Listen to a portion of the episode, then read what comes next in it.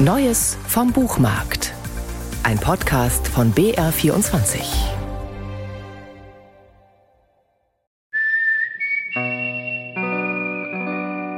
Der Mensch ist des Menschen Hai. Die Literatur hat es immer gewusst. Bert Brecht genauso wie Jack London. In seinem Roman Der Seewolf lässt der sadistische Kapitän den Schiffskoch zur Bestrafung für dessen schlechtes Essen an einem Tau durch die See ziehen, bis ihm ein Hai das Bein abreißt, wovon sich der Schiffskoch inspirieren lässt und seinen Kapitän kaum zurück an Deck gekrochen selbst ins Bein beißt. Männer. Hier hebt es an, das Lied von der See, als Refugium toxischer Männlichkeit. Keine Bestie ist so brutal, dass sie uns nicht noch als Spiegel dienen könnte. Das ist die Überzeugung, mit der Stefan Wunsch in sein Bestiarium hineinstartet.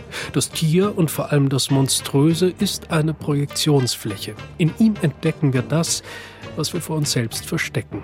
Das Monster, das wir in uns ahnen. Denn, so Stefan Wunsch, Lieber fürchten wir uns vor Gespenstern als vor dem Abgrund in uns. Und Gespenstergeschichten gibt es genug rund um Hai, Hyäne und Co., wobei eine der bekanntesten sogar einen wahren Kern besitzt. Spielbergs Film Der weiße Hai basiert auf mehreren Haiattacken, die sich im Jahr 1916 an der Küste New Jerseys ereigneten. Gerade erst hat sich der Tourismus als Industrie erfunden, die Massen verlustieren sich an den Stränden. Da lässt ein mordender Fisch die Blase platzen. Ein Toter, dann ein zweiter und so weiter, daraufhin Angst, Panik und das Schlimmste, der Umsatz bricht ein. Ein einziger Hai konnte die Verletzlichkeit des amerikanischen Traums offenlegen.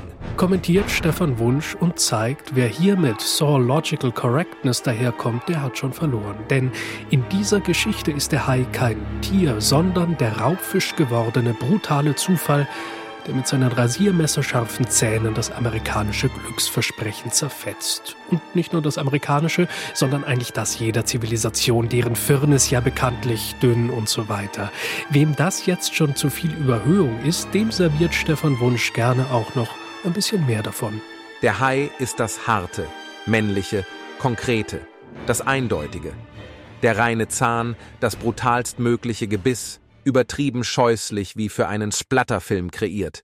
Die schiere Möglichkeit des Hais ist das Dementi aller Poesie. Und nur ein Narr könnte davor nicht die allergrößte Angst haben. Das Schönste an diesem Buch sind nicht die wilden Assoziationen, die Stefan Wunsch seinen Bestien aufhalst, und auch nicht die unterhaltsamen Literatur- und Kulturgeschichten, mit denen er sie wieder einfängt. Nein, das Schönste an diesem Bestiarium ist sein Ton. Dieser Wechsel von Pathos und Lakonie, dieses bedeutungsschwangere Knurren, das streckenweise so klingt, als hätte sich Captain Ahab am Fatz-Feuilleton der 60er verschluckt und das trotz allem präziseste phänomenologische Beobachtungen ausspuckt. Etwa, wenn es um Spinnen geht. Die Spinne schlendert nicht. Oder um Wespen. Wespen wissen ganz genau, was sie sich erlauben können, nämlich alles.